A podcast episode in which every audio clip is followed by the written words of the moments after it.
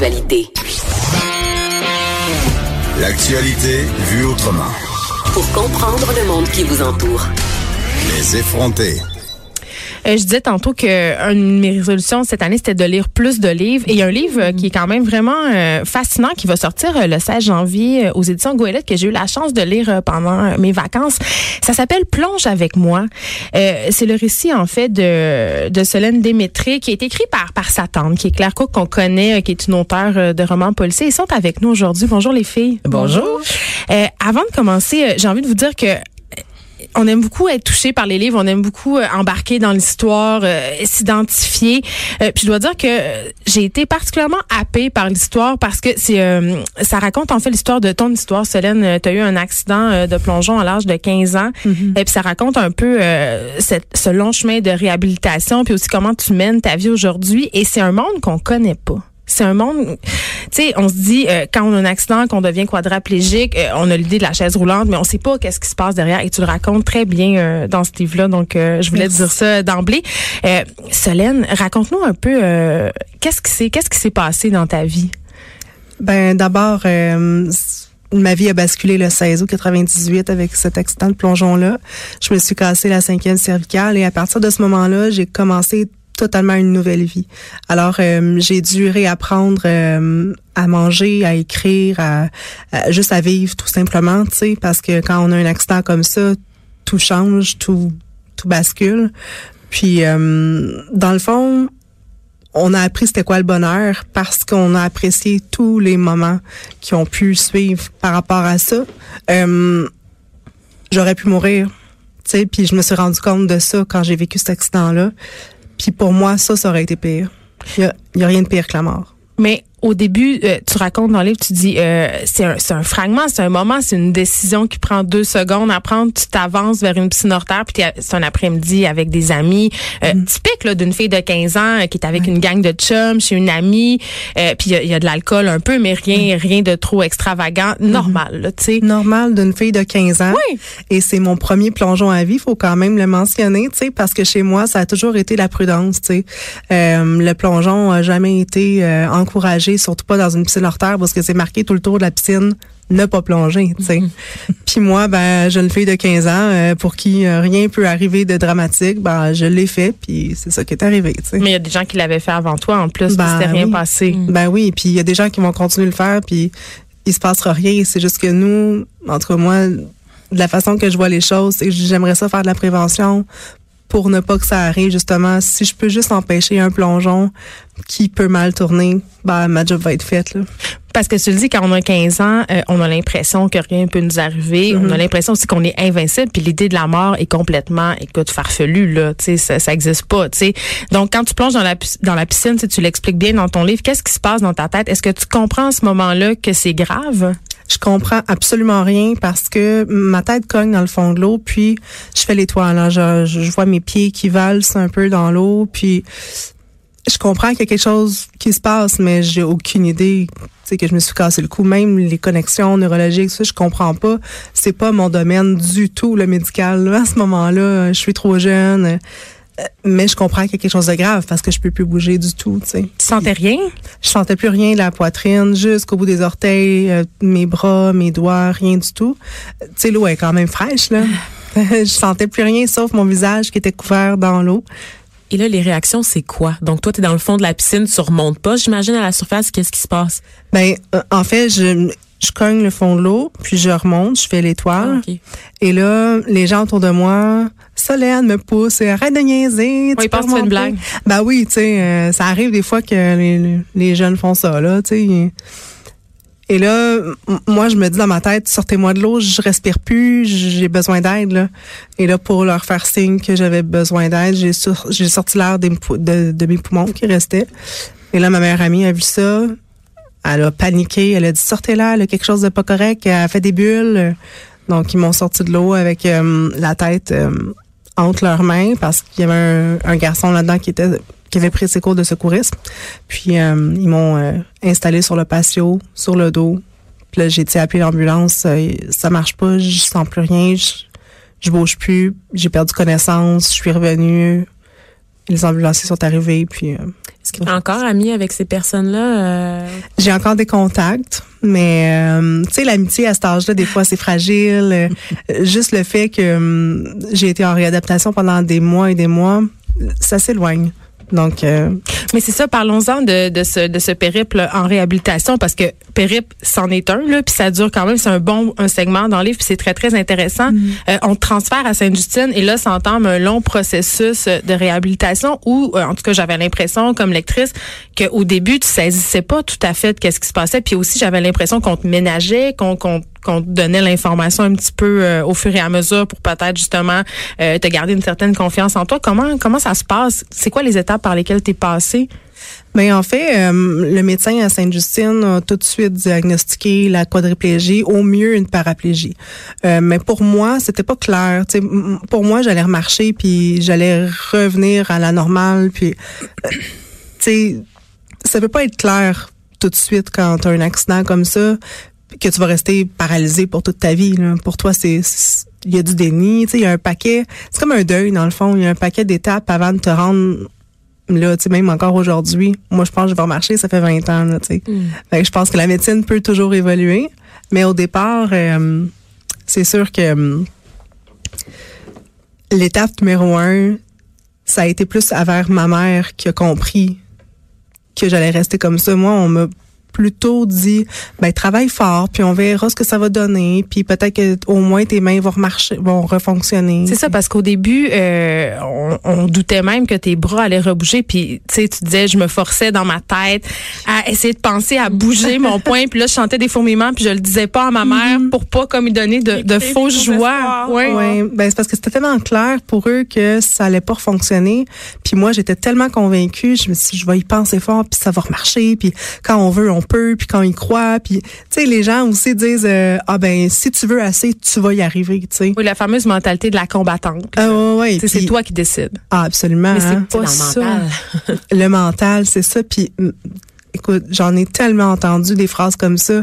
Si tu veux, tu peux, puis ça, ça, ça va remarcher si tu travailles fort et tout ça. Mais tu sais, dans le fond, travailler fort, c'est travailler fort sur de la façon que tu vas traverser l'épreuve. Que Parce tu peux faire vraiment. Ben oui, c'est le seul contrôle qu'on a. Mais là, quand même, tu m'as serré la pince tout à l'heure. Donc, en arrivant, donc aujourd'hui, tes bras sont fonctionnels?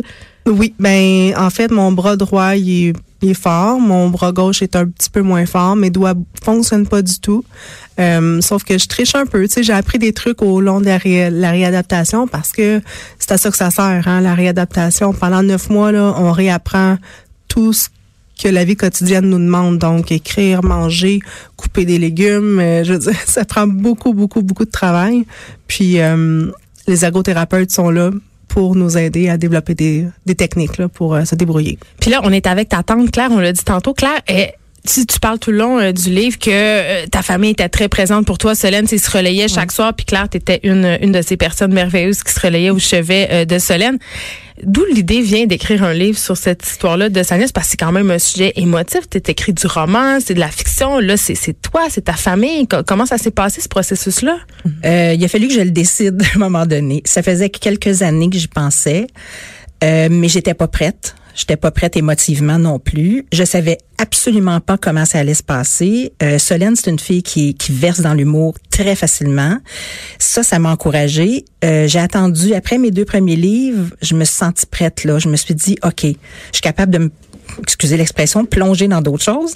Plonge avec moi. Exactement. Euh, en passant, c'est euh. Solène, Oui. c'est Solène qui a des, qui a euh, fait- Choisi. choisi le titre du livre. Oui, c'est écoute, c'était fantastique. Quand elle m'a dit ça, j'ai eu des frissons de la tête. Mais c'est un second degré incroyable. C'est tellement, c'est tellement ça, c'est tellement ça. Alors euh, non, c'est ça. Et puis après mes deux premiers livres, là, j'ai songé. Je disais est-ce que je bon, je, je, euh, je, sais pas. J'avais plus, euh, j'avais moins le goût d'aller dans le polar encore et tout ça. Puis finalement, euh, un jo- une journée, on prend un verre de vin ensemble. Puis j'ai dit Solène, j'ai pensé à quelque chose. Puis ma sœur, qui, moi, j'étais beaucoup là pendant toute la réhabilitation Sainte-Justine et tout parce que moi je suis la grande grande amie de ma sœur. On est deux âmes sœurs presque là, c'est vraiment le cas de le dire. C'est plus, mon amie que ma sœur en fait. Et puis euh, elle, elle, elle, elle a euh, é- éliminé des choses dans sa tête qui ont été trop difficiles puis elle était un petit peu j'ai parlé à ma sœur avant du livre. Elle était un peu contre l'idée au départ. Et puis j'ai respecté ça. Puis Puis je me suis dit, bon, ben peut-être qu'elle veut pas reverser là-dedans, c'est normal, tout ça. Puis finalement, je l'ai proposé à Solène un jour, puis j'ai dit, on va la laisser décider si elle s'étend et tout. Puis elle aussi a plongé dans l'aventure immédiatement. Elle m'a dit "Oh wow, pourquoi pas? Mais au début, elle dit "Wow, oui, ben je suis ordinaire, j'ai une vie ordinaire, euh, qui va vouloir lire ça? Euh, Ça intéressera qui? Quel lecteur et tout? Je dis "Garde, ça va intéresser pas mal de monde, je pense parce que c'est une belle histoire inspirante, puis ça va être le fun." Puis moi, j'avais le goût de me de me jeter dans une autre sorte d'aventure dans dans dans le livre finalement. Puis j'ai décidé vraiment de le faire au jeu pour essayer de me mettre dans sa peau tout le long du livre. Solène m'a écrit plein de textes qui sont presque intégraux dans, parce que les réviseurs passent là-dessus. Oui. Mais elle a écrit beaucoup de choses aussi avec moi. Elle a, elle a approuvé tout tout le long du livre, comme une bio en fait. C'est ce qu'elle a fait vraiment. Puis euh, c'est un travail d'équipe formidable, fantastique. Ça s'est fait dans l'humour. Il y a des larmes hein, dans le livre, mais il y a beaucoup de rire aussi. Mm. Pourquoi ne pas avoir choisi d'en parler à titre de témoin, étant donné qu'on sait les impacts qu'une qu'une tragédie comme ça peut avoir sur une famille, plutôt plutôt que de laisser la parole? D'accord, très bonne question. Euh, j'ai j'ai pensé de au départ de le faire comme c'était moi, de le faire au jeu, mais que c'est moi la tante qui a approuvé, qui a, qui a euh, assisté à tout ça. Et puis euh, après ça, je me suis dit, qu'est-ce qui va intéresser le lecteur? Est-ce que c'est le point de vue de la tante Pas sûr. Après, j'ai pensé à ma sœur. J'aurais pu le faire, mais là, ça aurait été un livre beaucoup plus dramatique parce que moi, je sais tout ce qu'elle a vécu. J'étais avec elle tout le temps. J'étais là pour Solène, bien sûr, mais je l'ai beaucoup épaulée, ma sœur, dans tout ça. Hmm. Donc, euh, j'ai dit non, ma sœur, je pense pas que c'est une bonne idée. Puis après ça, je me suis dit, mais c'est le point de vue de Solène qui intéresse les gens, finalement. C'est elle qui l'a vécu. On va revenir au, au, point de vue de Solène. On s'arrête quelques instants. Oui. Vous restez avec nous. Merci.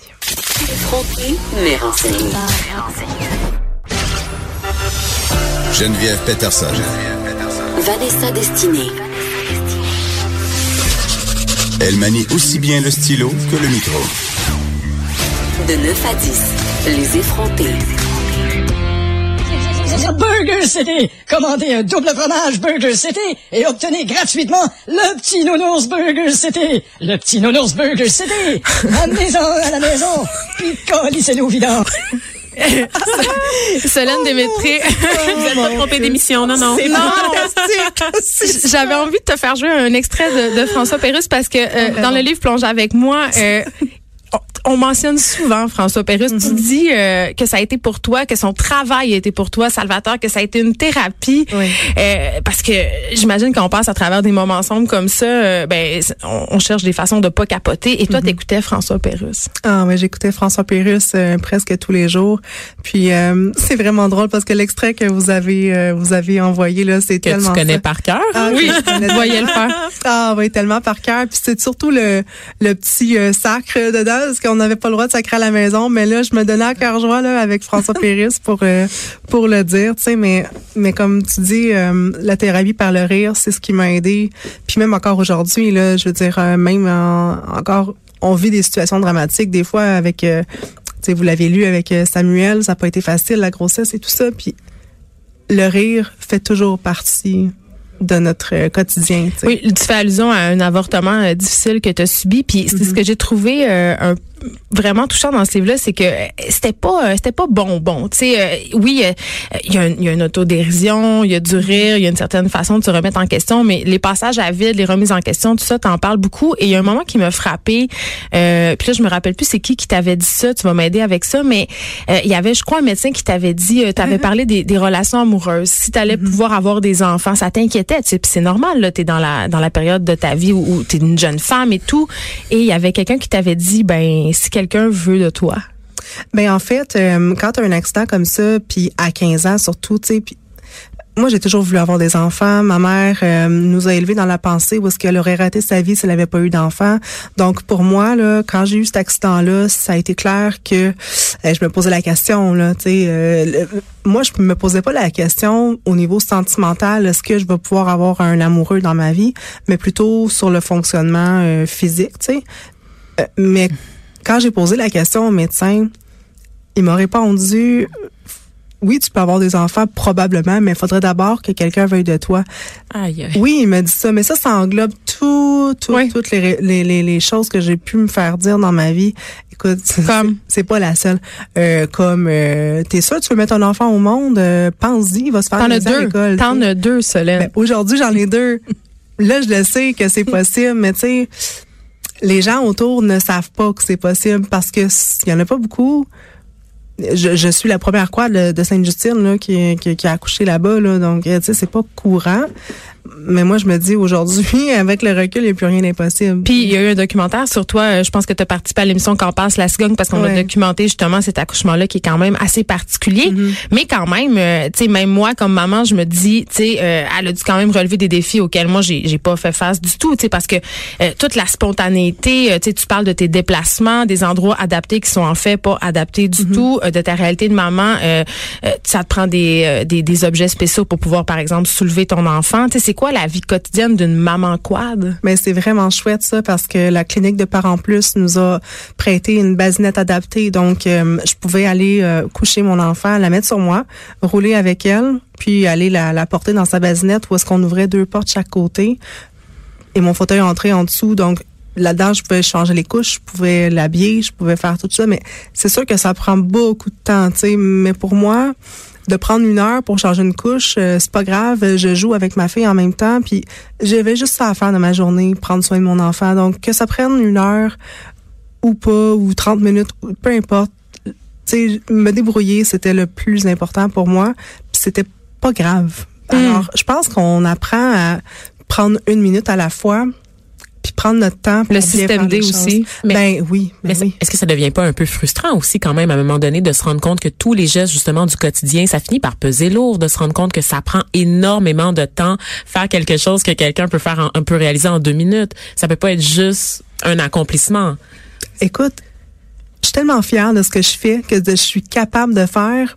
Ce que je suis pas capable, ben mon mari est là puis il le fait, puis on fait un travail d'équipe. Donc, tu sais, pour moi, j'aime mieux voir le côté que je suis capable. Autant euh, c'est moi qui deal avec les enfants. Mon mari, euh, c'est pas lui qui va aller chercher les enfants quand ils sont en crise ou quand tu sais, parce qu'un enfant, ça ça demande beaucoup d'attention, ça demande de jouer, ça demande ben ça c'est mon côté à moi. Donc c'est moi qui s'assois pour faire des dessins avec eux puis mon mari fait d'autres choses. Donc tu sais je pense qu'on se complémente bien puis je préfère voir ce côté-là plutôt que ce que je suis pas capable de faire parce qu'il y a des gens qui sont pas capables de faire certaines choses malgré leurs deux jambes totalement fonctionnelles, tu sais. Donc toi, le, le sentiment de colère, d'impuissance, t'as évacué tout ça? Je l'ai je l'ai pas ressenti à ce point-là. Je préfère vraiment focuser sur ce que je suis capable de faire plutôt que ce ce que je suis pas capable de faire. T'expliques euh, dans ton livre que t'as été sur des sites de rencontres. Tu sais, ça, te- je- moi, je disais ça, puis j'étais comme, mais ça l'a pas empêché de rencontrer des gens. Il y avait des gars euh, qui écrivaient et tout. T'es une belle fille, tu sais. Puis euh, riais parce qu'il y avait dans le livre, on voit la description. Puis c'était juste à la fin de ton pitch de vente, si on veut, sur les sites de rencontres, que tu parlais de ton handicap. Puis tu racontais que les gars lisaient pas jusqu'à la fin, puis ils t'écrivaient. Puis là, tu t'en rendais compte. Mais comment tu... ben, Est-ce que tu croppais tes photos sur les sites de rencontres? C'est-à-dire qu'on voyait pas le fauteuil, tu mettais juste ta face. Ah! Absolument. Moi, je voulais avoir un gars qui est capable de lire, justement, puis qui est intéressé à la personne et non pas juste, tu sais, exemple au visage de quelqu'un, parce que je trouve que c'est trop facile, là. Puis, euh, tu sais, il y en avait pas beaucoup qui lisaient jusqu'à la fin, là, puis...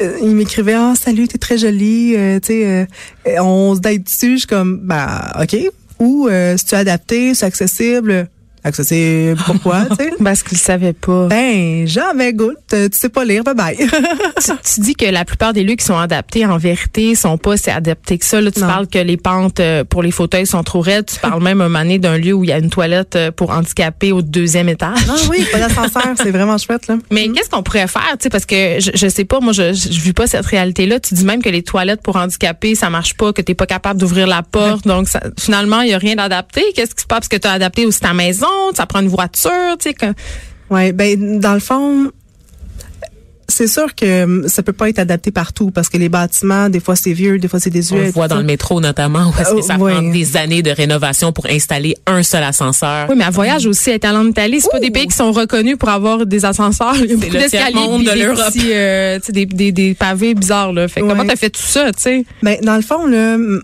moi, je demande pas euh, d'être accessible à 100% partout, euh, juste de nous laisser faire, même si c'est pas accessible. Tu sais, on, je- on le dit dans le livre, là, j'ai été mis dehors de la S- Du métro. du métro de Montréal. Oui. Jamais dans le monde on m'a empêché de prendre le métro.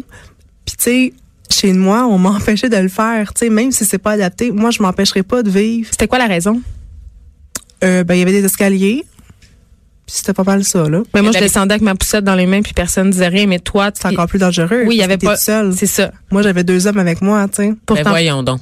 Ouais. ouais. Tu sais, j'irai pas tout seul dans le métro me garocher en bas des marches, là, tu sais, on le sait, là. Ouais. J'amène, euh, tu sais, les gens pour m'aider, pour faire ce que je veux faire, puis on me refuse. hein. Moi, je- je- ça, ça, je l'ai vraiment pas pris, là. Mais, tu sais, Ta tenterie. Parce que t'as un gros rien. caractère. ah, ben, j'en ai, j'en ai un pas pire. Ben, je pense que ça en prend, tu sais, pour traverser des, des choses Ben comme oui. ça, mais je, je me suis forgé un caractère aussi. Elle est rendue là aujourd'hui parce qu'elle est entêtée. Mm. Tu sais, C'est la persévérance pure. C'est c'est c'est beau de voir ça là. Moi, je- tu sais, je- vous me posiez la question tout à l'heure pourquoi? Tu sais, Je, je trouvais tellement que c'était une histoire qui méritait d'être racontée, tellement. Euh, moi, j'ai été éberluée par cette cet enfant-là, en fait. euh, tu sais, Cette euh, force-là. cette force-là, puis euh, elle était tout petite. Là, je me souviens dans le lit de l'institut, mon doux était tout petite, puis Puis elle était la seule jeune fille la- aussi. Oh, il y avait une fille à côté d'elle, mais Plus qui vieille. était un peu plus vieille, mais puis défaite de la vie l'autre fille là, tu sais c'était pas du tout le même genre mais euh, j'ai trouvé ça tellement beau puis de la voir rire avec son son discman les ses oreilles puis de rire de Pérus puis de faire minute. Elle levait elle levait son bras pour faire minute à- au psychologue qui rentrait dans sa chambre. Lui il était écoute là flabbergasté je pense que c'est le mot mais c'était vraiment vraiment quelque chose à vivre vraiment. Mais il faut dire aussi que j'avais euh, mes périodes de, de tristesse, là. Tu sais, on se permettait de pleurer oui parce que c'est dramatique, tu sais. Mm. Faut se permettre de vivre nos émotions. Mais après ça, faut en revenir puis passer à un autre appel. Euh, en terminant, parce qu'il nous reste seulement deux minutes, j'avais envie de te poser des questions de, de filles. Tu sais, euh, je disais, je disais ça, puis pendant, j'avais comme des petites, des petites questions coupables. Je me disais, ok, euh, quand on fait l'amour avec quelqu'un, est-ce qu'elle sent des choses? La mécanique. Oui. Est-ce que, est-ce que, Les Oui. questions qu'on pose aux personnes handicapées. Go. Ben oui, ok, go, je réponds vite, vite. Alors moi, je suis une quad chanceuse, donc euh, j'ai plein, plein, plein de sensations que j'ai gardées. C'est sûr que c'est pas les mêmes qui sont comme avant, mais j'ai gardé certaines choses, puis j'en suis vraiment contente. Donc, tu as une sexualité épanouie, c'est ça qu'on comprend? Ben, j'ai eu deux enfants. ouais, regarde ton chum, oui, Oui, ça a parce l'air qu'il de est bien avec, il aller. est assis, on l'entend pas depuis tantôt, mais il est avec elle. En Oui. studio, Stéphane, qu'on Oui. salue, qui, est- qui semble être un conjoint extraordinaire et dévoué euh, à toutes les tâches. Euh, puis je me demandais aussi, euh, parce que je me disais, comment on gère les règles, les menstruations quand on, quand on est quad? Comment ça se passe? Tu sais, je- c'était ma question euh, qui planait tout le long de ma Le lecture. niveau dignité, là, tu sais, c'est ça, les fluides, là. Ma dignité, là, c'est France. Alors, euh, je Ton infirmière. Mon infirmière, tu sais, c'est, c'est, c'est mon extension de moi-même. Alors, France, euh, Elle vient tous les jours? tous les jours, puis elle, vi- elle vient quand j'en ai besoin. Euh, souvent, c'est ben pas tout de suite, dans une heure, dans deux heures. Euh, France, ça fait 20 ans qu'on est ensemble. Puis vous voyagez même ouais. ensemble. Elle vient avec toi en Italie, Écoute. partout dans le monde. On voyage ensemble. on va- C'est devenu une amie. C'est devenu mon mon moi-même quasiment. là, Donc, c'est elle qui peut t'aide pour ta toilette, tout ce qui se passe en bas de la ceinture aussi. OK. Ouais. OK. Écoute, euh, c'est vraiment un livre fascinant. Euh, je rappelle le titre, ça s'appelle Plonge avec moi. Ça a été écrit par ta tante euh, Claire Cook et ça sera euh, en librairie le 16 janvier. C'est publié chez Goélette. Euh, J'ai envie de vous dire bravo aux deux pour euh, pour ce Merci. témoignage-là qui, je pense, tu sais, tu disais, Solène, que l'important pour toi, c'était de faire de la prévention et ce livre-là, je crois, euh, va toucher sa cible. Merci beaucoup. Merci d'avoir été avec nous. Merci de nous avoir invités, c'est gentil.